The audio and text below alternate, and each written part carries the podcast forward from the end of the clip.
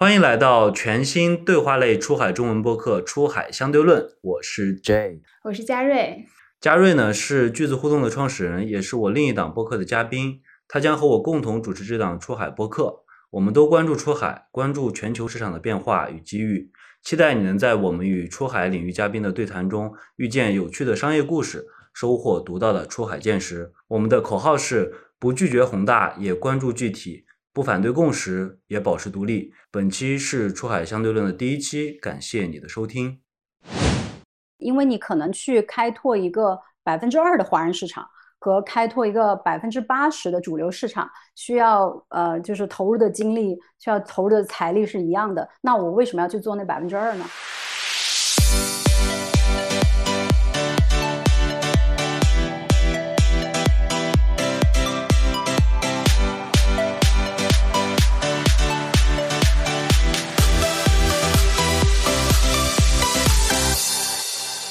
？Hello，大家好，欢迎来到出海相对论，我是 J。嗨，大家好，我是嘉瑞。今天我们聊的出海话题呢是共享充电宝的美国出海。我们很荣幸呢，请来了美国共享充电宝的第一品牌 ChargeGoGo 的 CEO June。我们先请 June 和大家打个招呼，然后也简单介绍一下自己的经历，还有 ChargeGoGo 这家公司。Hello，大家好。嗯，首先非常感谢接和嘉瑞的邀请，也很有幸能够作为第一期的这个出海相对论的嘉宾来和大家分享一些，嗯，中国企业或者说中国的商业模式吧，在啊这个出海的一些心得。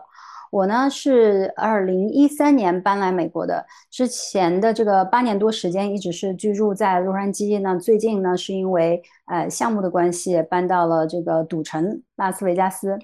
然后这几年的海外生活呢，这个经历了在 UCLA 上学，拿到我的 MBA 学位，然后呢是为呃当时中国的一个上市企业工作，在美国负责这个跨境并购和一些早期项目的投资。呃，那后来呢，也非常荣幸的拿到了国内比较著名的这个呃一个投资机构，叫做宏泰基金的天使轮投资，创立了自己的第一个呃属于这个中美跨境的，现在叫 Web 三啊，之前叫区块链的一个创业项目。嗯，再到现在呢，已经在美国创立了 ChargerGoGo，并且很自豪的说，我们经过这两年半的时间呢，啊，成为了美国市场上的第一的共享充电宝品牌。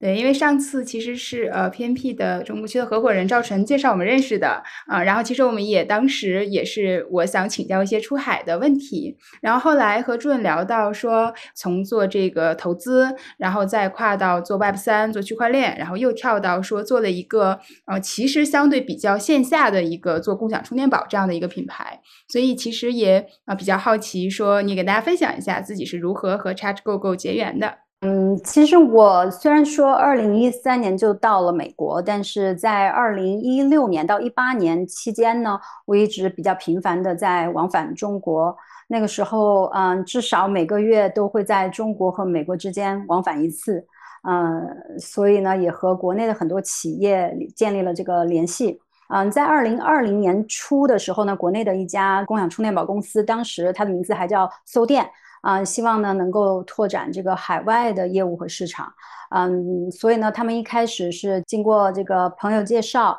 啊，雇我呢作为他们的这个顾问，帮助他们一起制定一些海外发展的策略，嗯，但是经过一段时间，可能几个月的这个市场调研吧，我发现呢，就是这个共享充电宝这个业务，在整个北美乃至整个欧洲都有非常巨大的发展潜力，然后我觉得。啊，我非常 lucky，然后就是找到了一个巨大的蓝海的市场，所以呢，嗯，就是经过几个月以后吧，在二零二零年的八月份就决定这个 all in，以 founder 和 CEO 的身份呢，创立了 ChargerGoGo 这个品牌。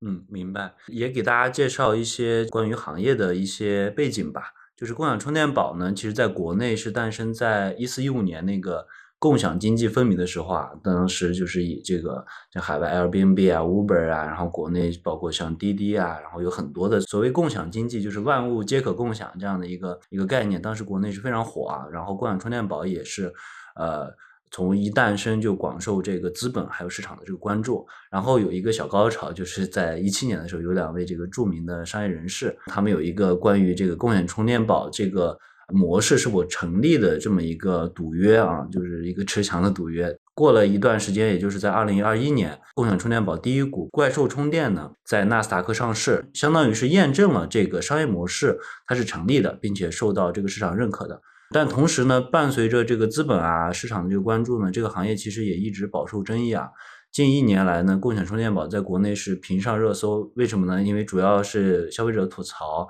共享充电宝涨价的这个问题。那想问一下俊，就是共享充电宝行业。在美国的发展和中国有什么不一样的地方吗？嗯，我觉得先说一下，就是企业吧，in general，就企业在中国和美国的发展有什么不一样？我觉得总的来讲，就是两个市场，我个人的感受是最大的不一样在于，就是中国市场呢，它爆发力更强，所以可能一个新的点子，一个新的业务起来的很快。但是在美国市场呢，就是它的呃持久力会更强。因为美国这样的市场它更加成熟，然后也由于这个历史的原因吧，文化更加多元，嗯，就成熟度更高。任何一个，我觉得任何一个新的业务或者新的技术吧，在美国的发展几乎可以断言，一定是会比中国发展的更加缓慢的。举个例子哈，就是我们看到，其实甚至于像苹果这样的大公司，他们很早就在布局这个。呃，线上叫 mobile payment，对吧？有移动支付这一块儿，但是呃，即便是发展到现在，我觉得他们呃，在全球范围内哈，他们的用户也一定没有微信支付或者是说支付宝那么多的。嗯，甚至于一度呢，我记得因为太多人还是就是线下场景还是不接受手机的这个移动支付这样子的一个终端嘛，所以呢，逼的苹果还回头又回去做了一个就是 physical 的一个。呃，card 对，就是这个，这个我觉得是一个比较好的一个案例，去证实就是两个市场的一些发展的呃速度上面的一些呃就是不同点吧。嗯，但是我觉得好的一面呢是，呃，美国这个市场它一旦接受了某一个新的业务也好，新的这个产品也好，它能够更加长久健康的发展下去，市场也提供这样的土壤和机制。它可能没有像中国，就是不管是资本来讲，还是市场来讲，还是消费者，可能都会更加的激进，或者说更加的这个会比较急躁一点哈。嗯，所以美国这个市场和土壤，它的这种呃它的 nature 呢，就是让一个能够为社会提供价值的业务比较容易能够基业长青。那就共享充电宝这个业务来讲呢，我觉得两个市场最大的不同就在于美国用户对二维码的这个认知程度和普及程度还是相对较低的，尤其是在这个新冠疫情之前，几乎是没有美国人知道呃如何去使用二维码的。当然，在新冠疫情之后呢，因为很多餐厅啊，当时都启用了这个呃扫码，就是看这个线上或者虚拟的这个。呃，菜单啊，所以呢，大多数的城里人，嗯，都学会了怎么使用二维码。现在呢，基本上大家看到二维码都会比较条件反射的去拿起手机去扫码。所以我认为，就是呃，共享充电宝这个业务在美国发展，就是应该说是慢了大概五年吧，比中国。主要的瓶颈还是在于这个二维码的普及程度。明白。ChargeGoGo 是呃，现在是独立运营嘛，在美国。然后有没有其他的这个中国的？共享充电宝公司，因为你们现在也是这个市场的第一嘛，就是有没有中国的企业也去布局美国市场，就是共享充电宝这个行业？嗯，比较大的这几家哈，就是我们嗯国内的，比如说像怪兽啊。啊，那接电当然是我们的 partner 的公司了，呃，然后就是搜店、小店、来电啊等等这些呢，据我的观察是没有进来的。但是我认为是在二零一七年、一八年那个时候吧，应该是说整个共享充电宝的头部企业都已经呃盈利的这个呃情况下呢，他们是有做一些尝试的。嗯，但是呢，可能还是那个问题，就是当时的这个时机不对吧？因为对于这个这个对一个企业的成败或者生死，其实时机可能占了百分之四十还多的这个呃一个决定因素哈。所以啊，没有看到就是说比较成功的中国品牌走出来的。那么目前呢，美国市场上倒是在二零一八年、一九年有几个品牌啊就已经诞生了，并且呢现在。呃，也还呃活得蛮好的。然后 ChargeGoGo 就是我们的企业呢，应该是呃最晚诞生的。嗯，在我们这个业务里面或者这个行业里面，其实主要就是靠两大核心的竞争力，一个呢是你的点位的规模，这个是你的护城河，还有一个护城河呢就是说你的这个技术生态的一个成熟度。那在这两点上面呢，我们比较其他美国的这个竞品都有非常明显的优势。其实不夸张的说，我们目前的发展进度至少是跑在其他品牌前面十二个月左右的。那相较于其他的这个美国品牌哈，我认为我来美国做这个共享充电宝这件事情，还是有很多作为中国人的优势的，因为我们毕竟经历过这个业务在国内的一个发展历程，对吧？也见证过就是别人别的企业、中国企业躺过的一些坑，所以我们能够弯道超车。虽然说最后一个起跑，但是目前在领跑的阶段。那我觉得就是在这个过程当中哈，我们做出了几个比较关键的嗯决策。主要呢是两个方面，一个呢是对比一些其他的中国或者是说华人，嗯，在美国做的呃充电宝品牌，我们的市场策略和定位是主攻这个美国的主流市场。其实，在呃做 ChargerGo 之前。呃，做了相当长时间的一个调研哈，走访了很多其他的共享充电宝的点位。我看到一些华人的品牌起不来。我个人的观察呢，是因为他们的打法哈，可能认为这个华人对共享充电宝这个产品更加熟悉，所以呢，先以华人的市场为切入点去想要验证跑通这个模式，然后再通过华人群体去影响这个主流市场。我觉得这个愿望很美好，并且呢，貌似逻辑也是说得通的。但实际情况呢，在美国的这个华人哈，因为对于价格比较敏感，因为用过共享充电宝的那都是在中国用的嘛，对吧？那么。他们对于这个商品的价格，可能都喜欢乘以七换算成这个人民币，所以呢，他们会嫌贵，反而其实他不大会去用在美国的这些共享充电宝。其次呢，就是大多数在美国的华人区的这些华人餐厅啊，以个体户居多，所以像这些华人餐厅呢，本身自己呢，呃，这个品牌公信力可能比较弱。那当一个街边店去提供一个大家都还不太熟悉的品牌的。电子产品的时候，那可能很多人就算有需求，可能他也会因为这个对品牌信任度不够而放弃使用。所以，呃，当我们做 ChargerGo 一开始的时候，我们就定位或者瞄准了就去做这个主流市场。我们就是要去做那个，就是可能一开始就去瞄准啊白人或者黑人他们最多的啊这个主流市场，不管是产品啊、品牌形象啊。用户体验，我们都是围绕着美国主流的用户习惯去设计和优化的。嗯，因此呢，我们的品牌和产品也具有更强的这个，可能对他们来讲也有更强的亲和力。因为我有看到像有一些其他的那个。呃，就是共享充电宝品牌在美国的，它甚至于那个 App 里面还会跳出很多中文字儿来，就这个问题就相当于说我们在使用一款 App 的时候，哎，忽然跳了很多泰语出来，或者什么越南语出来，我们就觉得，呃，这个好像有点像像一个什么流氓软件，就会 就会这个信任度就会降低哈，因为不熟悉嘛，而且就是说。这个价格上面哈，因为我们的标准价格是一块钱解锁费，我们有一个 unlock fee，然后这个解锁费一块钱一美金，所以基本上我们呃在标准价格的这个呃策略下呢，大家呃可能付三四块钱美金啊就可以把它的这个手机充充好电，所以这三四块钱美金对于美国人来讲，它其实就是三四块钱。啊，可能他吃一顿饭给到的小费的零头都不止这个，所以他们觉得我们提供了这样的便利，只需要付三四美金，他们觉得是非常划算的。所以这个呢，是我觉得可能就我的我做这个的一些心得哈。然后第二点呢，是我们的这个定位，我们其实并不认为其他在美国市场上充电宝品牌是我们的直接竞争对手。虽然大家都做这件事儿，嗯，我觉得呢。他们做的是一个共享充电宝的运营商，他们去 operate 这个业务。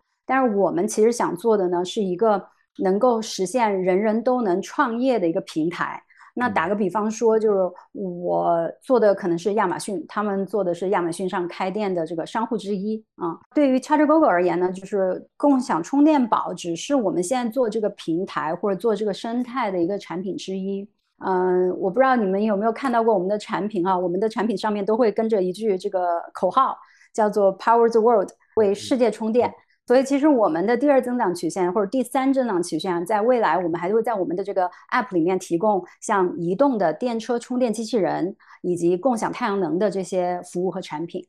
我觉得特别有意思，听 June 在讲这一块儿。然后其实就刚刚听到你讲的这些，其实我还有一些问题，然后呃顺着再聊。嗯，就刚刚你聊到说，其实呃 ChargeGoGo 第一天的时候就没有，就最开始的时候可能目标的也不是做华人的市场，而是做更多的本土的这些呃市场。那是不是其实呃？不做华人的市场，可能在整体收费上也会可以会更有优势，或者说从利润空间上也会更多。我不知道这个在中美上是不是会有一些呃不一样的地方。嗯，就是说，既然我们是在美国做生意，对吧？就还是要根据，就是说美国绝大多数吧，因为你可能去开拓一个百分之二的华人市场和开拓一个百分之八十的主流市场，需要呃就是投入的精力，需要投入的财力是一样的。那我为什么要去做那百分之二呢？所以，我这是我的一个逻辑哈，就是包括像定价策略，还有就是我们的 UI 啊，就是等等的这些设计，都都还是围绕着这百分之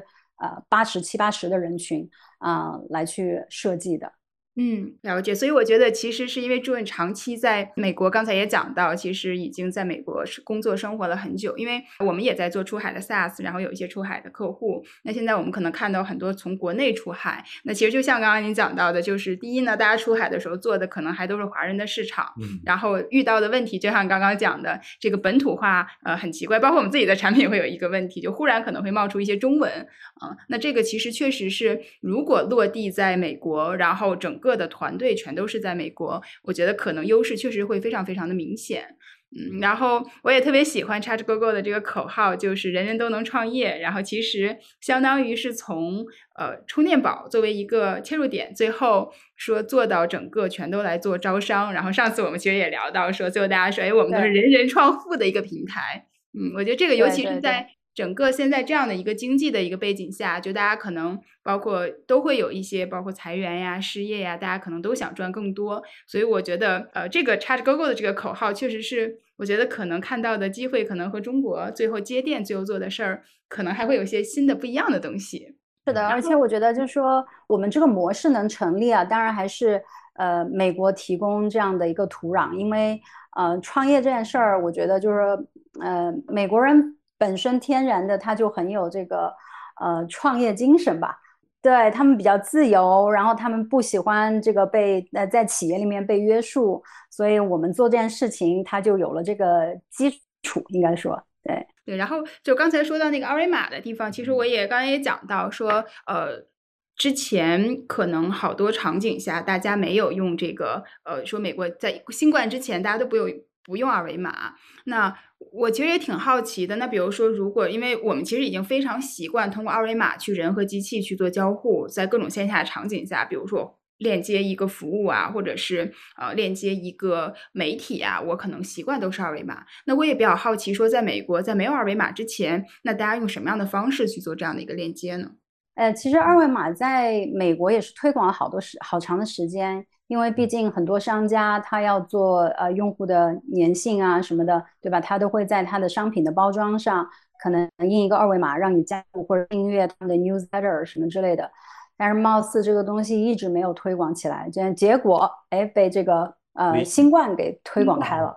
对，因为嗯之前其实我们也跟好多其他的那个创业公司，就是他们可能。因为毕竟创业公司做的比较前沿的东西哈，对二维码的接受程度也很高，然后工程师啊什么的都很了解这个东西它的价值和它的便捷在哪里。但是当他们推向市场的时候，就还是推不动。就是我觉得在美国，好像靠一家企业要去做这么巨大的推广是很有难度的。但是新冠一来的时候呢，就是很多的餐厅它就取消了它那个纸质的那个菜单。因为那手拿来拿去就是这个就是传播病毒嘛，哎对，所以就大家就所有的餐厅就开始在桌上啊或者它的那个 window 上哈，就是粘一个二维码，就是说你扫码，你手机扫码，你可以点菜，你可以看到我们的菜单，就等等的，就是从这个开始，OK，就呃慢慢的在这个普通的用户当中普及开了，哎，是这样的，对，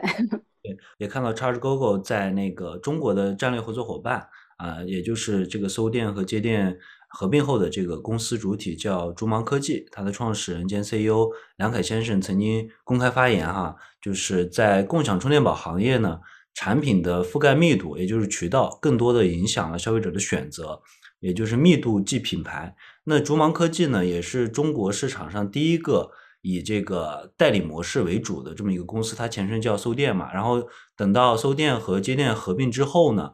在二零二一年四月一号合并之后。呃，它的这个代理点位的占比也是在整个这个竹芒科技底下点位占比是超过一半的，并且在用户数、然后总点位数、总的设备数量、GMV 占比上都是中国的第一啊。根据这个沙利文投报研究院发布的二零二二年中国共享充电宝行业的市场研究报告哈，就是呃，竹芒科技的用户数已经突破了四点五亿，然后点位数掌握整个中国的将近一半。然后设备数量的占比呢，也达到了百分之三十九点五，GMV 占比达到百分之二十八点八。那根据这个现在的这个结果来看，其实梁凯先生他当初的判断是无疑是非常正确的，因为现在是一个绝对的一个第一。然后呃，另外呢，就是也看到像竹芒，它就是前身呃搜电，其实是一八年呃开始布局出海，这个你应该也。就是有介绍了一些，就是你们可能接触，然后到后面你 ChargeGo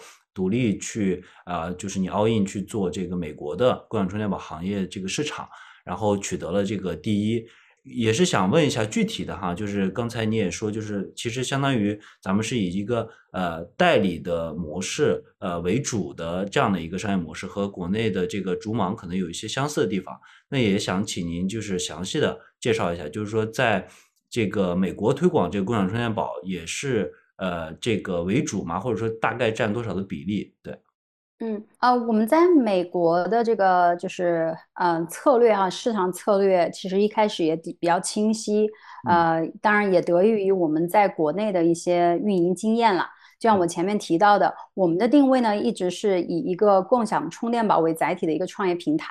那我们在美国的推广呢，其实总部的 BD 就是业务哈，我们只做两件事情，一个呢就是签这种企业级的大客户，像什么沃尔玛呀、啊美高美呀，就是这这一类的。那第二呢是做呃这个大量的培训我们的加盟商，或者招募我们的加盟商。啊，我认为呢，就是呃，就是我自己的这个 passion 哈，就是我认为让更多的人通过一个简单并且呃易运营的一个项目和我们提供的一系列这些配套去创造财富，然后自己当老板，实现他们的创业梦想，我觉得远远比我们自己去这个直营所有的我们的点位哈啊更有这个社会价值和意义。所以呢，这也是呃，我觉得就是我们之所以选择这个方向。和这个定位的呃另外一层呃原因吧，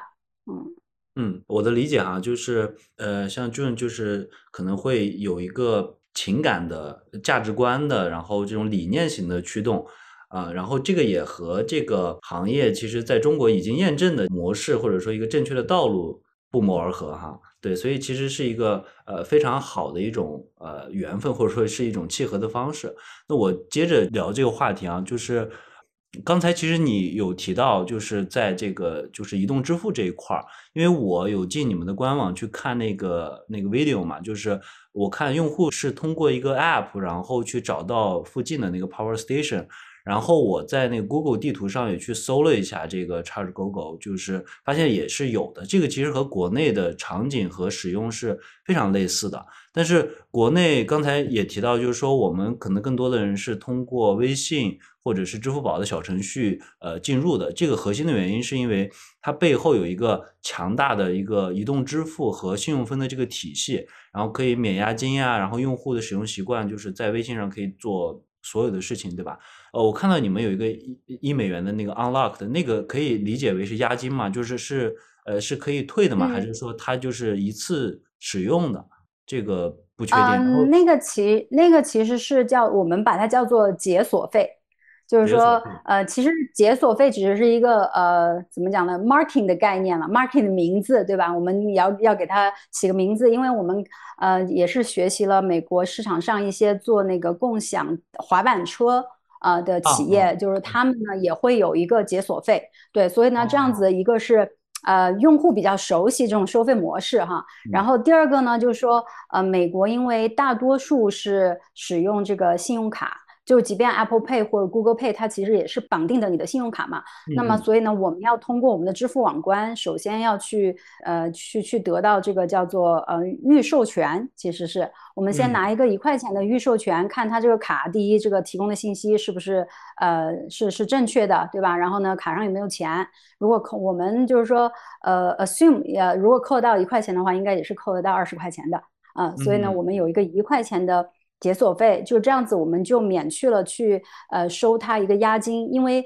其实 ChargeGo 在最早的时候，我们也是希望说像国内的模式一样去收一个呃就是叫 upfront 的一个押金嘛，啊大概是二十块钱、三十块钱，对吧？但是发现。那个呢，会变成是一个比较大的障碍，就是我们获客上比较大的障碍。因为你说一块钱一个小时，对吧？本来就是租借，然后忽然你收三十块钱，那么而且这个三十块钱最后其实虽然是一个预授权，就是相当于你是一个 pending transaction，但是最后你其实 charge 了钱，这个钱再回到他的那个就是信用卡的账户里面的时候呢，其实是有时候是需要一个礼拜的。所以用户就不太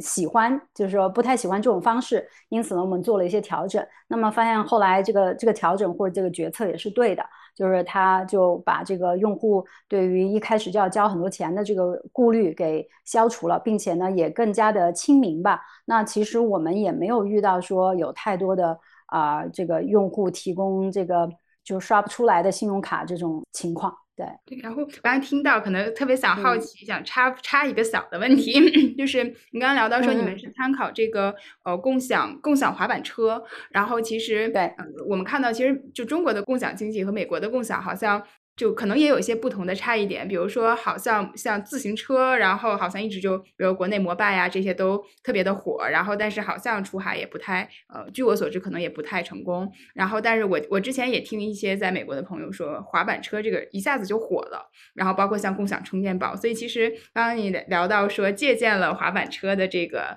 呃经验，其实我也想，嗯，比较好奇，想听一听关于这个呃。中美的这种共享经济的一些，那从你的视角来看，你的一些观点。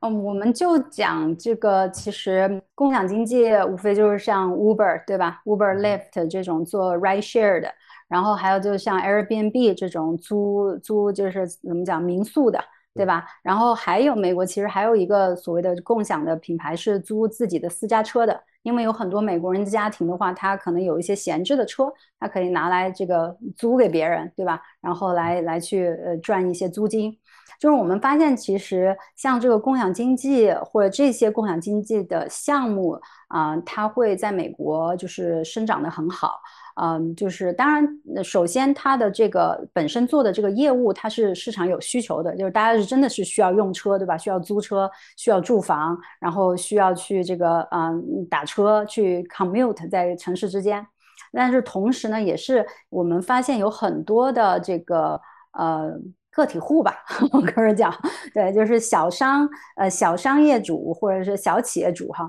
就是他们呢会把这个呃作为他们的副业来去运营啊，就是嗯，所以呢，这个进一步就是验证了我们之前的定位和想法，就是说我们还是要做，对对对，就是要很多人一起来去参与做你这件事儿，然后呢，他可能就是说。呃，得到的不管是市场的关注哈，用户的关注以及资本的关注都会更多。对，就是这个叫，我觉得也是借力吧，啊，互相借力，互相抱团。嗯嗯，说到那个共享汽车，因为 其实我之前是国内的共享汽车的一个。核心的用户啊，但是共享汽车在中国并没有跑起来，就目前来看也没有跑起来，因为他们尝试过 C to C 的模式，就是你刚刚说的私家车，然后车主之间相互协商一个位置，然后去呃产生交易，然后也有 B to C 的，对对对，包括国内的很大的这种呃这个。国企的这样汽车的公司去牵头做的有几家，其实都失败了。这个可能有一点点原因，我猜测可能是因为，呃，第一个是损耗比较大嘛，然后车的质量本身是不好的，就他们更更多的是一种电车的一种很基础的电车，不是现在这种电车。然后第二个就是说，这个在这个整个的一个社会文化的一个信用方面，啊，这个约束就是有很多，比如说丢车啊、车坏，有的人就是这个在公共的层面的一些保护，包括大家的一个道德意识这个方面，但但这个可能深究就不太好了哈。对，反正这是我。但是我觉得这个这个哈，我认为其实嗯。道德就是美国人并没有说道德比 中国人更高或者怎么样。我觉得其实他们在美国能够成立的很重要的的一个呃点吧，是因为他们的呃一个是当然信用系统啦，因为跟跟它的信用也是绑定的。那第二个呢，我觉得是因为它的保险的体系很完善，就是平台它可以嗯通过跟保险公司的合作，对吧？当出现了车丢了呀或者车损坏呀，其实这些都有保险公司去这个这进行理赔。所以其实对于车主来讲，他就会更放心。然后就是用车的人呢，他也会就是更更更放心吧，就是也不会说这还有车蹭了，我怕这个要赔很多钱，我就干脆就是汽车就是跑了，嗯，什么之类的。我觉得可能这个我是我我认为的，我个人的观察可能是主要的原因，就是不不同的地方。呃，说到这点的话，其实呃，像那个就是共享滑板车也是，你看，其实最早之前是摩拜想要到美国来做共享单车。对吧？做了很久，然后其实这个单车也换了好几个不同的版本，呃，最后还是退出去了。当然，他退出去不一定是说最后下结论是不能做，可能更多的是因为跟美团的这个收购啊，让美团那的这个策略是觉得我不我不做海外，我就做中国。对，嗯，但是你看，其实后来包括呃叫做呃 Line Bike 啊，然后是被 Uber 收购了嘛。对，然后那个 Light 它其实也有自己的那个，对自己也有自己的那个共享滑板车。然后呢，还有就是最呃去年刚刚通过 Spec 上市的 Bird，它也是这个共享滑板车。他们在中国的共享单车都死光了的情况下，其实他们都还活着，也活得还不错。对，所以这就呃进一步的想给大家一个例子，就是说。OK，中国可能共享单车哗一下起来就就就很厉害哈，好像感觉这个大家都很上头，但是很很快的那个 生命周期就走完了。但是在美国呢，就是虽然说不见得，其实我现在其实对那个模式还是呃持一定的这个质疑哈，就是它作为一个生意来讲，并不见得是可能是一个很好的生意，但它确实提供一些价值，它确实有它存在的这个必要性，所以它能够在美国比较长久的继续发展下去。嗯嗯，非非常赞同，非常赞同。就前面说的那个，整个美国的那个信用体系和个人的生生活是息息相关的，所以其实规则的建立，就是相比较那个可能不太好量化的所谓的道德或者文化，其实更加的有利于这个呃一些东西的推广，或者说一些新的模式的一些尝试哈。对，然后呃，接着前面的一个话题，就是我们 有聊那个就是移动支付这一块嘛。然后其实移动支付这个话题也是国内的很多创业者非常关注的一个话题。就是刚才其实有涉及到一些相关的，也想请你就是具体的介绍一下，就是在海外或者说在美国，呃，移动支付本土化这个过程中有没有遇到什么问题？然后是怎么解决的？因为我猜测啊，可能会有一些，不管是前面说的教育市场问题，还是说这个法律合规，因为有一些企业的这个相关的一些因素啊。嗯。其实你刚刚提到，就是说我们都知道，共享创业在国内哈，它发展很蓬勃、很快速。我觉得真的就是说得益这个微信的小程序，对吧？因为就那这个小小程序的进入就很门槛很低啦。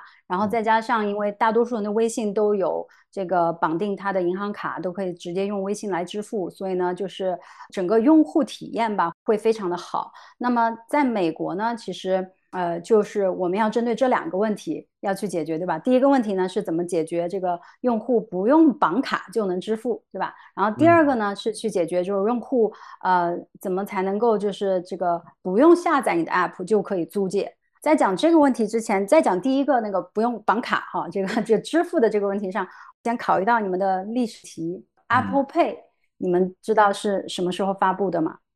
我我我我有印象，应该是。一六一七年还是什么？我不确定。对，就是应该是几年前，在国内才会大家才会去。哦，我想起来，就是因为 Apple Pay 刚开始好像还跟微信支付有一仗。哦，在进入国内的时候，我记得当时是那会儿，我也因为我一直在做微信生态嘛，然后嗯对，然后所以我记得当时是有一个很就是有一个有一特别大的一个战争，对，就是当时好像还涉及到。那段时间，因为 Apple Pay 的问题，然后苹果好像还把微信从那个 App Store 上啊下架了，呃，哦应该是有一段儿那个历史，但我不知道是不是跟 Apple Pay 推出的时间是耦合的，但是是应该是和 Apple Pay 想在中国推广的时间是有耦合的。嗯嗯嗯嗯，看来我们都错了。嗯，其实比我们想象的它的历史更长。就是嗯 Apple Pay 其实在二零一四年十月份就已经推出市场了，然后现在经历了差不多快十年的时间了，对吧？嗯嗯，然后我们也看到在呃慢慢的它开始普及起来，在美国其实很多的商家呃很多的这个用户也都在使用这个 Apple Pay，尤其是年轻人哈比较容易接受这个新鲜事物的年轻人已经开始在接受这个 Apple Pay 了。当然，同时二零二零年的十一月十八号，谷歌呢也推出了它的这个 Google Pay。啊，所以现在这两个呢，算是比较在美国市场上比较主流的一个移动支付啊，或者说这个叫做他们叫做呃 brand wallet 啊，就是电子钱包，对，嗯、所以其实慢慢的我们看到移动支付在美国也是在普及，然后在更多的人在接受。我觉得，呃，我我不太确定我的数字有没有完全正确啊，但是啊、目前好像 Apple Pay 和 Google Pay 加起来的用户体量的话，应该已经有五个亿以上了，就是用户。全球，所以已经有相当对全球就是已经有相当的人在接受这个这个移呃移动支付这个呃技术和呃产品了吧？微信支付的普及量高。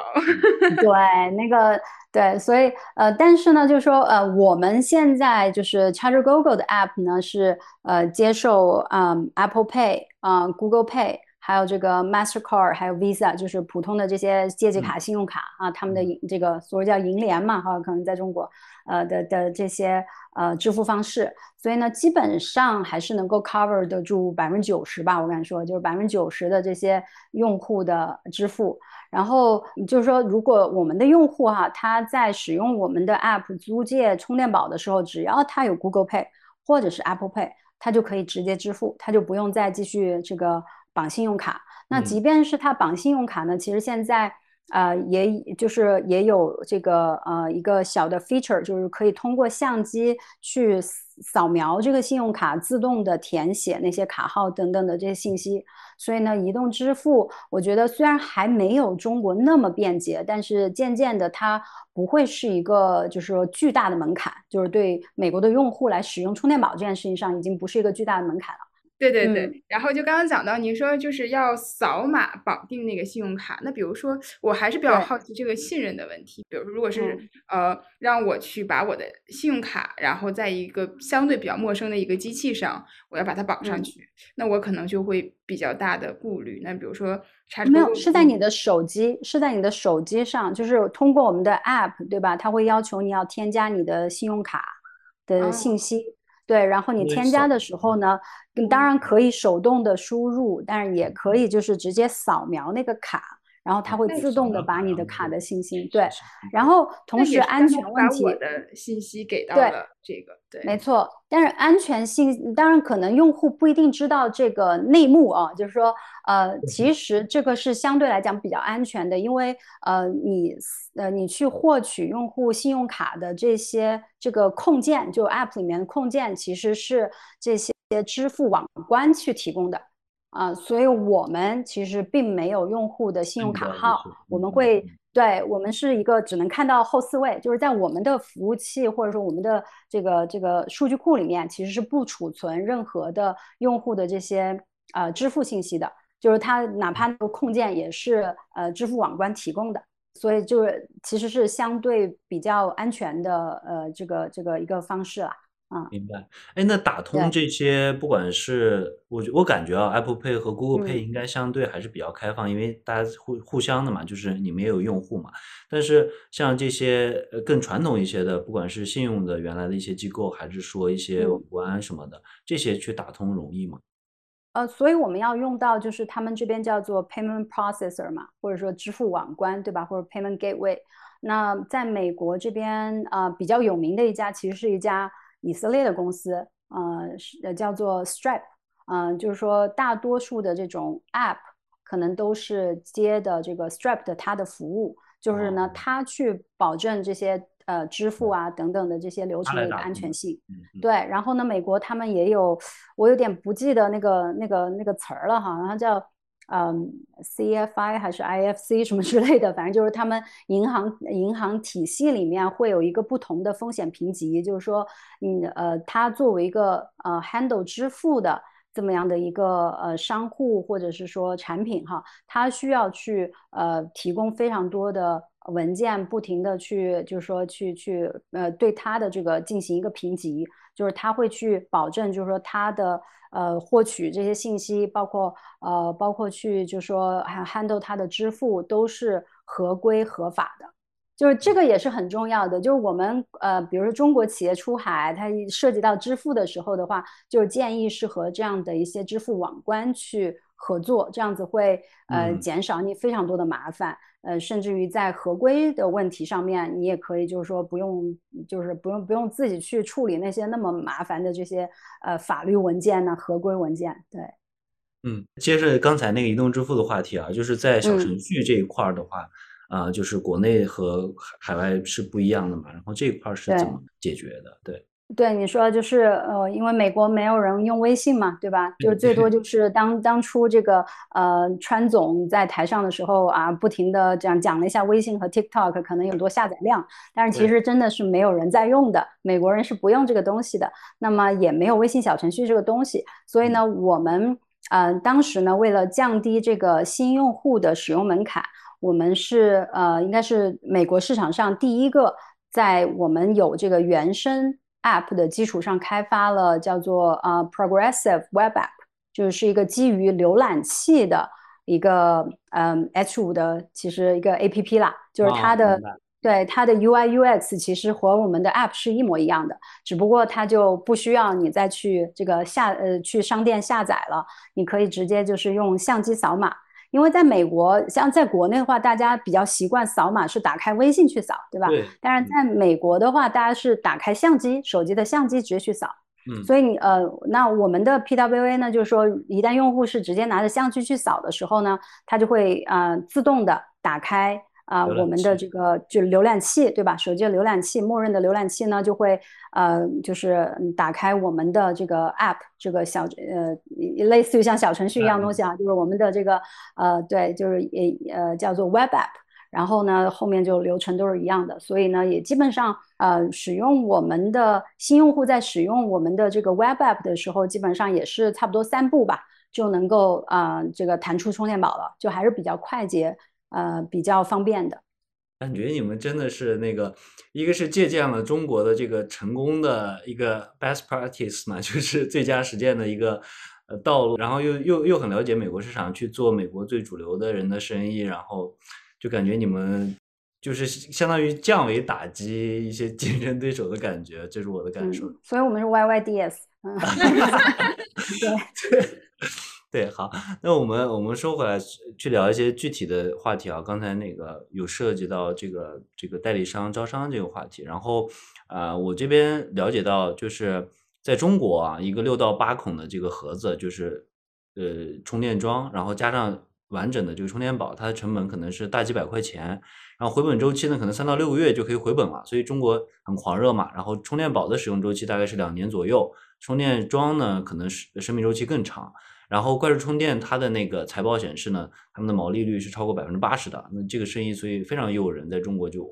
呃风风火火，对吧？但是另一方面呢，财报也显示，我补充一下啊，我补充一下关于这个毛利率超过百分之八十这件事儿。呃，它的毛利率超过百分之八十呢，呃，首先它是就是租充电宝的这个生意的毛利率可能在八十以上，这个其实很容易做到的，因为只要它的这个硬件的成本低，对吧？它硬件，嗯，刚当然不同的公司它可能有不同的这个，嗯，就是财务机制哈，就是说有的呢是可能三年折旧。呃，五年折折旧的都有。那其实摊到每一天每一笔租金，它就非常非常的，就是折旧的这个费用就非常低，因为它只有这个作为它的这个成本来去核算的话，它的毛利率就非常高了。那如果我们用同样的这个呃会计方式来去算美国的这个毛利率的话，那就更不得了了，因为我们的这个租金的单价现在是全美的范围的话，可能是在四块一毛五美金左右啊，你们去乘以一个七啊，所以就 就就就我们的这个毛利率肯定会更高的啊，包括就是我们在做代理这件事情上面，其实啊，当然我们的定价也会更高。嗯，就是肯定是比中国就是几百块钱，我们肯定是不人民币，我们肯定是不卖的啊。所以呢，我们也基本上能够保持有个百分之五十到六十这样的毛利率，即便是在这个呃叫做什么呃这个批发价上面啊，我们也有保持这样子的一个毛利率。嗯，我感觉这是一个商业机密啊。对，你就 OK 的，明白。对，然后要讲点干货嘛，我们第一期对吧，总要讲点干货吧。太好了，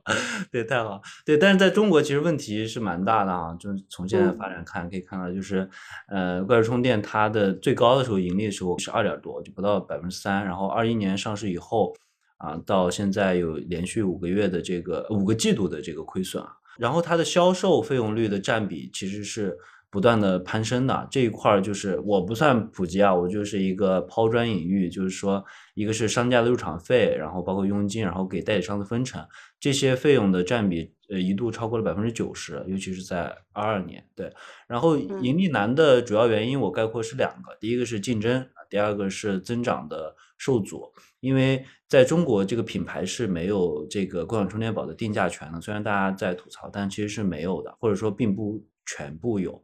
为了争夺这个市场的份额，国内现在也越来越多的是说去招募大量的这个代理商，然后给到代理商更多的佣金，那这样它的吸引力会更高。然后真正的定价是由代理商和商家去协议商定的。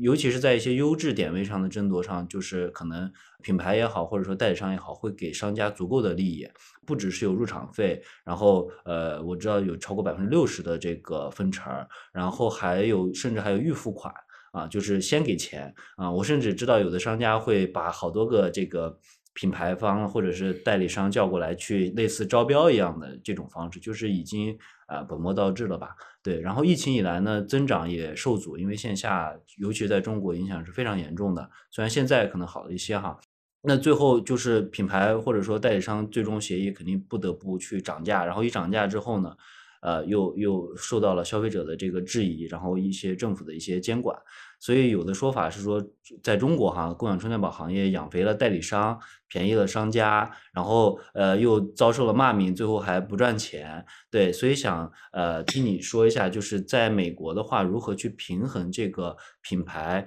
呃代理商以及商家之间的这个利益关系的？我觉得这应该也是非常核心的一个点，对。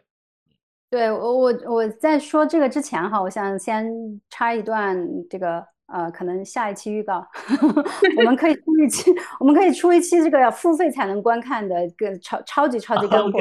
共享充电宝的，就是它虽然说我们看到它的这个净利率哈，可能财报显示净利率非常低，但是你要看他们每一个其实现在的共享充电宝的公司，他们的现金流都是非常的充足的。对对对，所以所以需求一定是在那儿。那至于是说为什么净利率那么低，嗯，没错，表面上一定是就是说可能钱都进了商家的口袋，交了入场费啊等等的这些。嗯，好，下一期呢，我们就会呃仔细的来去讲为什么它 净利率这么低，然后那再回到。回答你的这个问题，对对对，然后我提我我稍微插入一段，因为这件事儿其实是我最近特别关注，我觉得我特别看好线下流量，就当下，嗯，就就尤其是不管是售货机呀，还是充电宝呀，它支付的后链路，起码在国内，那那个流量其实这个的费用还是惊人的。然后包括其实所有的这些共享充电宝，其实在这里边还是有很多的这种利润空间的，这是我看到的，也是呃对看到的一些比较有意思的。事情，然后包括我们也在做一些这样的尝试。嗯，然后我我记得那怪兽充电是好像日流水，哎，不是怪兽充电，或者是竹芒日流水就过过千万了，好像，所以是一个 超级大的一个。对，除了流水之外，就是整个你看到每一次充电之后都有广告，那这个最后去卖这个 CPM，其实。也是能做到几十块钱的，这起码这是国内的一些数据。对，嗯嗯，好，说说说回来，对，说回来，我们的这个怎么在美国怎么平衡这个这个事情哈？怎么做到就是让共享充电宝还是一个赚钱的生意，对吧？我觉得首先就美国这个市场，可能像大家都在讲的，就是中国最受不了的就是呃太卷了。所以美国市场呢，它相对于哎人口也更稀少一点，所以其实相对来讲，我觉得竞争可能没有中国那么卷啊。然后我觉得这个呢，可能是就是地域文化的差异。就这里呢，可以跟大家这个呃分享一个笑话哈，就是说这个美国的犹太人啊，他在这个十字路口可能先开了一家加油站，生意非常好。然后呢，很快就来了第二个犹太人，在左边呢开了一个餐馆。然后第三个犹太人又来了，在右边呢开了一个超市。所以整个这个十字路口呢就繁华了起来。但是结果哎，中国人呢就是。第一个，他先开了一个加油站，哎，发现很赚钱，所以他朋友第二个中国人又来了，又在他的对面开了一家加油站。然后第三个人中国来了，又在旁边开了一家加油站。所以现在三个加油站去抢这一个十字路口的生意，结果就大家都赚不到钱了啊！所以内卷呢，我觉得这个事情确实很有意思啊，是呃，我感觉是一个比较具有中国特色的一个 产物。我觉得在美国吧。就是说，呃，在在这个创业圈子里面，其实我们和很多的呃创业者在聊，就是大家虽然可能会有相似的想法，但是呢，呃，就说还是比较怎么讲呢？就是有一些呃。有也也不叫不体面吧，我觉得就是大家会找到一些共鸣点，然后可能大家对。大家更 respect 或者说尊重这个呃 original 就原创这件事情，所以大家都还是会去呃会去想一些哎跟别人不同的点子来去验证说我的点子更好还是你的点子更好，所以就是说嗯不大会大家都一窝蜂的去做同一个就是他们认为赚钱的生意啊。呃，还有个情况呢，就是在美国，不管是这个 C 端的用户还是 B 端用户，他们的付费习惯都很好。你看，其实像共享充电宝刚从中国开始的时候，呃，什么第一个小时是免费的，对吧？我们一开始就收费，而且有的地方我们还收五块钱一个小时啊，都能收得上钱来。对，嗯，所以呢。呃，我们在美国的话，还真的没有遇到说商家、商户来问我们漫天要价，逼迫我们支付什么高额的入场费这件事情，并且呢，我判断就是未来也不太会在美国哈出现中国目前的这个这个这个状况。因为对于美国 B 端的这些商户来讲，他们可能更在乎的是说消费者在他们的这个场景里面的一些体验，还有服务质量这件事情，所以他会去呃接受或者安装我们这个共享充电宝，更多的是为了提供一个增值的服务。所以，哪怕是在没有共享充电宝之前，他们甚甚至于自己会自掏腰包去购买一些这种各种落后的手机充电设备，比如在吧台要进行改造，装一些 USB 的充电口啊，或者买一些这种带锁的呃充电储物格啊等等的。所以，当我们的地推人员其实去跟这些有这种呃需求去提供这样服务的商家沟通的时候，我们第一是提供了一个更好的解决方案。第二个呢，我们不但不问他要钱，我们还给他分钱，对吧？所以呢，他们还是非常欢迎的，就更不会想到说要去要求我们要出个什么入场费啊什么的。甚至于还有一个很有意思的现象，就是我们运营到现在哈，有百分之七十五我们直营的这些商户，从装机到现在一次都没有提过现。虽然说我们承诺了说啊，我们会给你百分之多少多少的这个。呃，这个分成哈，然后他们也可以很便捷的，其实通过我们提供给他的这个移动 App，呃，移动端的 App 就直接就提现，但是他们都没有提过，嗯，因为和和和代理商之间哈，就是呃，就更有意思了。我们其实不止一次的遇到过。呃，这个客户哈，他们呢在呃，就是说投决定投资或者买我们设备之前，都会肯定要货比三家嘛。呃，美国人还是比较这个就比较机灵的哈，所以呢，他会去全网去搜索类似的这个产品的价格。当然，他们也知道阿里巴巴这种跨跨境电商的平台也会去比较价格。但是很有意思，就是说他比完了价格呢，最后还是会来选择呃问我们买。那我们的价格就是拿。我身后的这台设备来讲，可能国内也许在两百多美金左右，嗯，然后我们呢可能是批发价，我们要卖四百美金，其实差了一个，可能有一百二十美金哈。但是呃，但是呢，因为我们对，但是因为我们是美国当地的品牌。对吧？然后除了就是对美国当地品牌有一个更加天然的信任以外呢，就是我们还提供了这个全套的服务。他们要去运营，对吧？我们会提供这个呃，可能更适呃适合他们的用呃这个用户习惯的一个呃叫代理商的移动 App 吧，我们叫 Host App 哈，然后我们会提供就是用户的客服热线。然后还会给他们提供一些技术支持，如果设备有故障啊什么的，我们会提供技术支持。然后甚至于大量的这个线上线下的这些呃在线培训以及这些培训材料，所以他会评估觉得，哎，这些东西的附加价值，其实在他们心目当中已经远远比这一百二十块钱的这个差价更高了，所以他会来选择我们。对，就是这就是嗯可能。会会很出乎大家的意料哈，就是一开始也比较出乎我的意料啊。对，其实我看到，其实呃，我觉得这是一个是商家，一个代理商。就商家或者说美国，呃，在北美，其实大家看中的都是服务，不管是商家还是代理商。那商家看重的是如何能给自己的到店的客户提供更多的服务，而不是说把它当成一种流量我去赚钱。然后像代理商更追求的是，那我要的其实不是一台机器，我要的其实是整个的一套服务，全流程解决，全流程的这种解决方案。对，就像他他想要简单嘛，again 就是很。很多人他其实呃是把它当做就是副业嘛，叫 side hustle 哈，来去做的，所以他就希望越方便越省事儿，哎，越简单越好，嗯。对，就像因为我在做 SaaS，其实我做这几年，我发现，呃，大家要的就比如说，大家都说那 software，那其实大家更看重的是最后的那个 s service，就是大家看重的可能是 service 的价值，然后因为它其实更多是更多比较复杂的，而且是一个比较长期的，而不是说只是一台机器或只是一个软件。对，这个我觉得其实国内对于服务的这种认知也是有所提升的，在最近几年。对，但是我觉得确实是美国整听下来整体的环境确实是非常非常好。从这个角度来看，嗯，那其实呃，接着刚刚我们看到的，我们说这个问题，就我们看到就是 ChatGoGo 的 App 端呢，呃，每小时是一美元，十美元一天封顶，然后四十八小时没有归还就是要收三十美元。那在中国虽然有些地方嗯费用可以做到呃十块钱一小时，但通常情况下还是三四。块人民币一小时，二十到三十一天，封顶是呃九十九块钱啊。从这个角度来看，我们看到其实客单价美国大概是中国的两倍啊。然后成本方面呢，我们也看到就是也是从竹芒官方的一些嗯文章我们看到的，也是呃创始人说呃竹芒是行业内唯一一家自有工厂的企业。啊，拥有十万平方米的科技园，啊，产品的成本可以和同行相比较，可以降低百分之三十以上。那出海增加的主要是履约和人力的成本，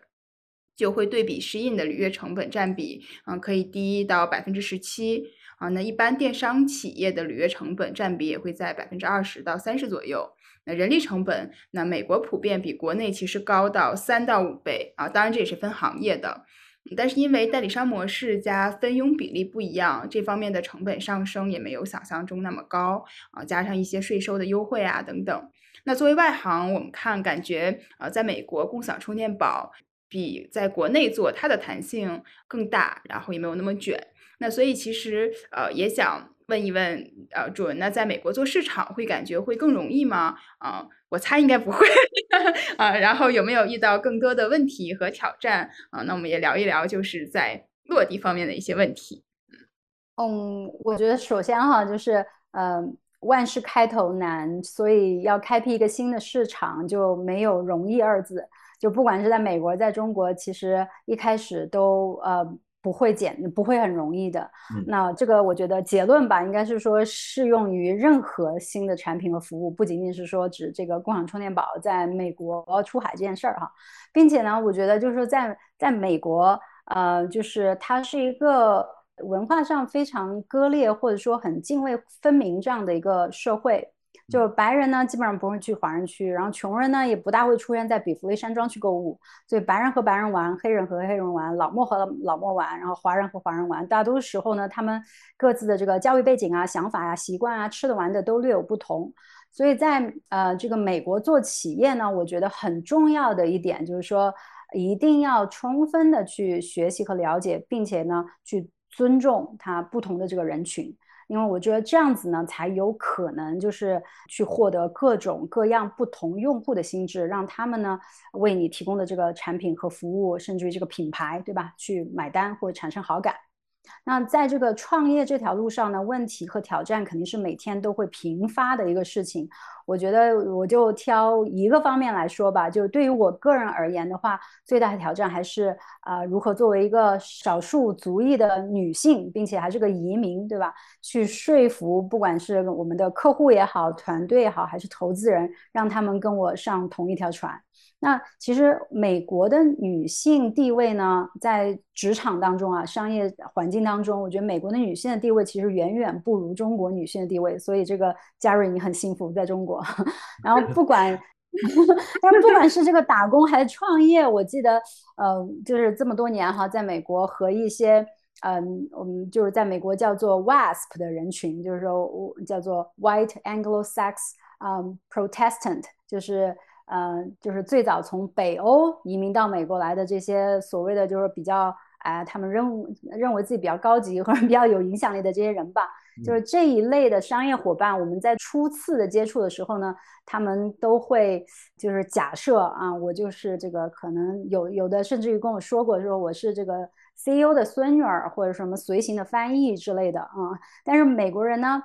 啊，还是有一个比较难能可贵的一个呃这个品质吧，就是还是很实事求是。所以当你向他们亮出你的实力的时候，他们还是会很欣然的接受和认可你。所以作为华人女性吧，我觉得在和这些白男俱乐部的这些成员在竞争的时候，确实是不占优势的。所以，嗯，我们在美国嘛，叫做 disadvantage business，对吧？所以呢，因此在美国的一些政府组织啊，或者比较有这个大爱或者社会责任感的这些大型企业，他们在选择商业合作伙伴的时候，会在同等条件下呢，去优先选择这个少数族裔或者是女性的企业来进行合作。所以呢，也也还是呃有一些优势吧，就是 being 啊，就是 having this advantage，being a disadvantage。对，刚才就因为都是作为女性的创业者，然后其实我刚刚听到的还是蛮有这个共鸣的。其实包括其实，在很多其他的一些呃访谈的时候，也很多人问到我说，作为女性，那大家你遇到了哪些好的，或者你遇到了哪些问题是更更难克服的？就是在因为创业者的世界里，可能男性就会更多一些。对，但确实我觉得像你刚刚讲的，就是嗯。有些东西是你的优势，有些东西也是你的这个劣势。那其实还是我们如何更运用好我们自己的优势去做一些事情。对，但我看到其实这个 ChatGoGo 进展最近是各种喜讯频发，然后看朋友圈也看到你最近活跃，嗯，呃，实力实力担当。对，朋友圈也看到了，就是获得了这个呃 Vegas 的亚洲商会的企业家奖啊，特别特别的恭喜！然后在美国获得了认可和荣誉啊，所以就其实也是刚刚你讲到，其实肯定是有很多背后特别多不容易的地方的。那针对你这些年的一些经历和观察，那。呃，美国的创业环境对中国出海创业公司和创业者会有一个什么样的一个态度，或者是现在我们看到会有一个什么样的趋势啊？因为其实，嗯，最近其实中国出海啊，各种不管是供应链呀、游戏呀、SaaS 出海，其实是一个特别大的趋势。那么，其实大家也都发现，其实出海无外乎要么就东南亚，要么就是北美、美国、欧美。欧美会，那其实大家看到东南亚可能也会一样的卷。那对于欧美的这些，嗯。国家会是什么样的态度？也给大家提一些建议 和一些不同的观点。嗯，我现在其实特别怀念那个时候奥巴马在在白宫的时候当总统的时候的那段时间。那段时间应该是中美关系的一个巅峰啊，最好的时候。对，但是呃，因为这个嗯，川总上台以后，包括现在的拜登对吧的政府呢，其实呃，中美关系一直是呃。比较紧张的啊，所以其实不只是在美国，我发现在其他的国家，甚至欧洲其他国家，他在选择跟中国企业合作的时候，都还是会，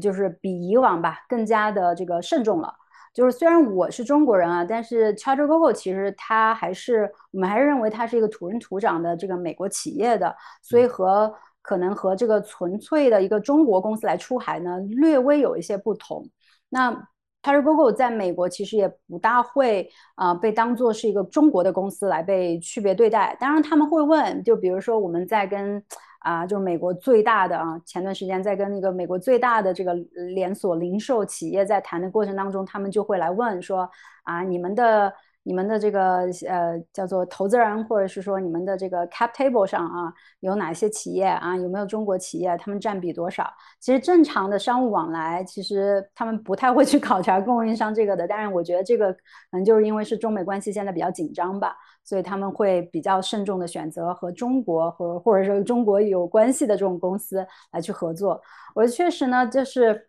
嗯，他们会比较去排斥和中国企业合作。当然，除了政治因素以外，我觉得更多可能还是文化呀、语言上的这些鸿沟吧。嗯，对于在美国创业的中国人，我觉得他们并不大会另眼相看。否则的话，就是硅谷那么多优秀的这个华人创业公司，对吧？也不会获得那么巨大的成功了。比方说，像美国第一的这个送餐的这个服务的 app，对吧？叫 DoorDash。也是华人做的，然后还有这个我们开会用的视频会议用的 Zoom 也是华人做的，所以他们都很成功。我觉得他们对于中国企业和在中国人在美国做的企业，还是会有一些不一样的方式来去对待的。嗯，他们这样的 concern 或者是说呃选择的话，更多是担心一些呃政策因素，就是说因为中国的企业可能。哎，有很多时候他会比较身不由己，或者他在做的一些选择决策上面，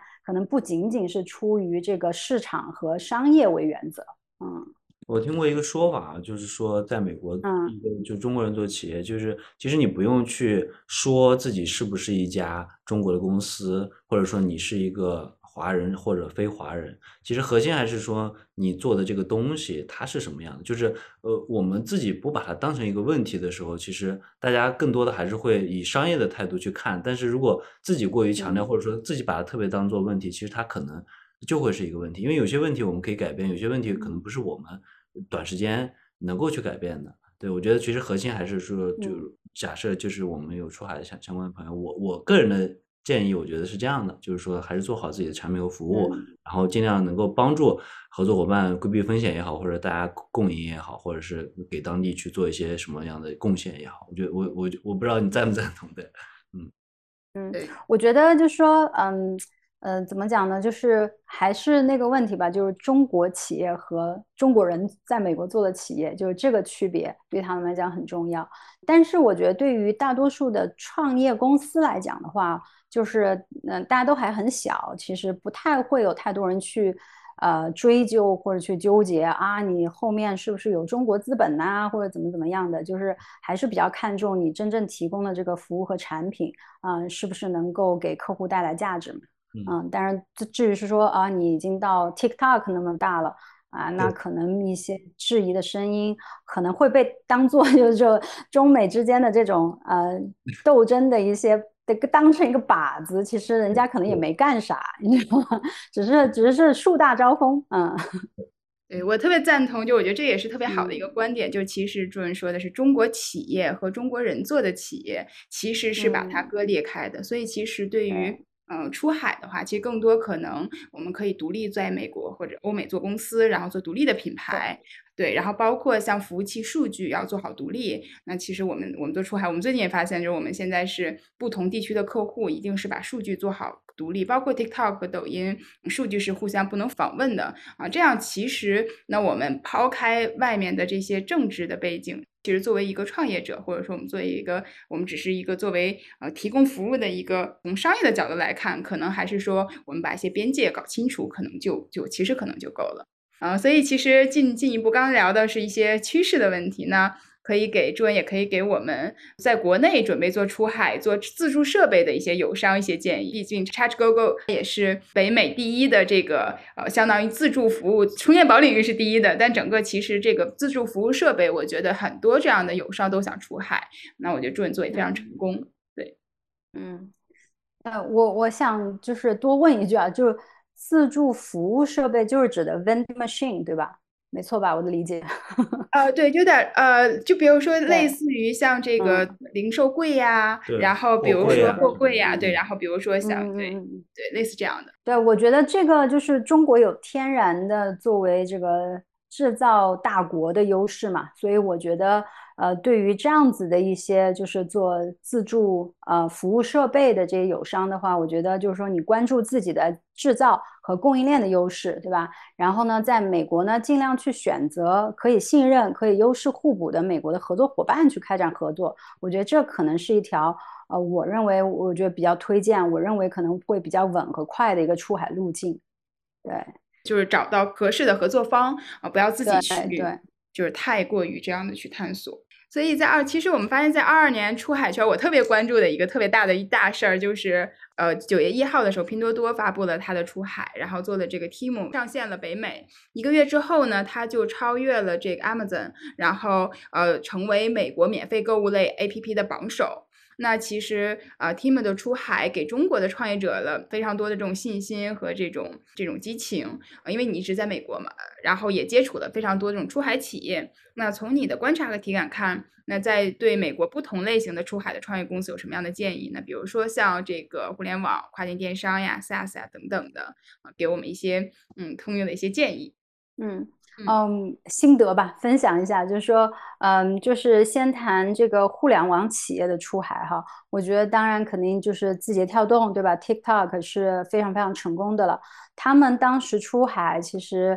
我们也看得到，就是他是直接收购了一个呃业务很接近的公司，呃，来这样子来去来去开始的。对，那其实这个呢，帮他们节省了很多去这个从头造轮子的时间和成本。因为其实作为一个，呃，我觉得作为一个中国企业来美国，你其实招人就是招到一个团队，都是一件呃非常非常不容易的事情。因为呃你要去了解他们的文化，而且很奇怪的就是，如果是一个中国老板，有时候美国人他就不愿意为你打工，嗯，就会有这种这种这这这些障碍和一些我觉得成本吧。然后所以呢，我觉得如果是有实力的企业要出海。那可以选择一个在呃在当地挑一个比较合适的这个标的公司去收购他们的业务和团队，这样你的起点就会高很多。路可能后面就说是呃就说再把你你自己的一些优势对吧，然后加进来的话，我觉得这样进程会快很多。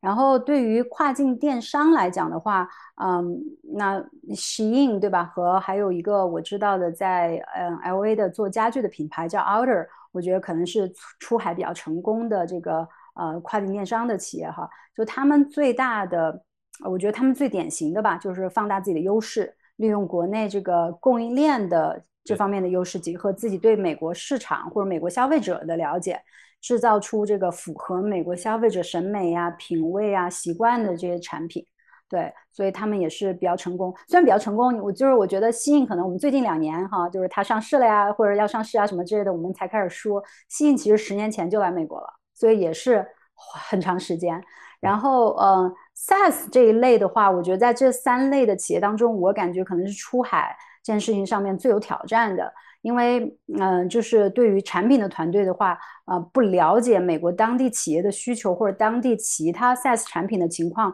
容易比较容易打偏。但是从另外一个方向来看呢，我觉得就是路越难走，说不定就是走的人就越少，对吧？你这个，呃，这个这竞争可能会越少，所以机会反而会更大。所以你只要做好这个充足的这个市场调研，还是有很多的机会的。我觉得总的来说，不管哪一类的企业吧，我觉得出海建议呢，总结三点吧。第一个呢是找到一个值得信任的当地市场的合作伙伴啊，可以是战略合作，也可以是这个通过收购的方式哈。然后第二个呢是要足够开放的去学习和尊重不同的文化和习惯，越是你看不惯的地方，我觉得越有可能是你这个业务在当地市场的一个突破点。嗯，就是我曾经有听过一些呃，可能国内来的比较成功的企业家哈，年纪稍微长一点的，他他在他的企业出海的时候，他就要硬逼着美国要按照他的方式来去来去做事儿，呃，这个可能比较难啊，就我觉得不要做这种无谓的坚持。我觉得你在他的市场做事情，你还是因地制宜嘛，对吧？然后第三呢，就是我觉得需要去。嗯，就是比呃去去对待美国市场的话，比中国市场要更多的耐心，因为成熟的市场呢，它没有那么容易上头。但是就好处，你一旦是坚持下来了，它一旦上头了，也不太容易下头。所以我觉得，就是这是我想要给这个国内最近哈跃跃欲试想要出海的这些创业公司的三点建议吧。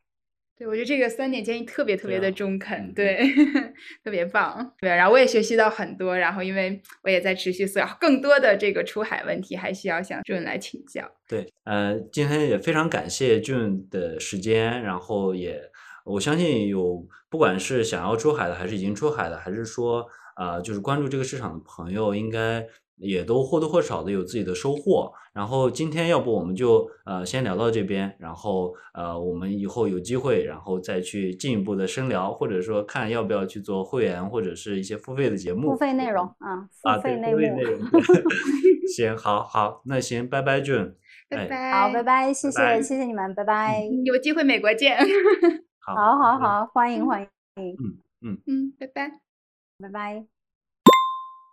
嗨，我是 J，感谢你收听本期节目。如果你对出海和全球化感兴趣，欢迎你在苹果 Podcast、Spotify、小宇宙、喜马拉雅、QQ 音乐等平台订阅收听我们的节目。也推荐你在其他泛用型播客客户端订阅收听。微信搜索“出海相对论”，关注我们的公众号，会有每期播客的文字版放送。偶尔也会有我们和一些朋友关于出海的个人思考和经验。当然，你也可以直接后台私信联系我们。出海就听出海相对论，我们下期不见不散喽。Greetings, loved ones. Let's take a journey. I know a place where the grass is really greener. Warm, wet and wild. There must be something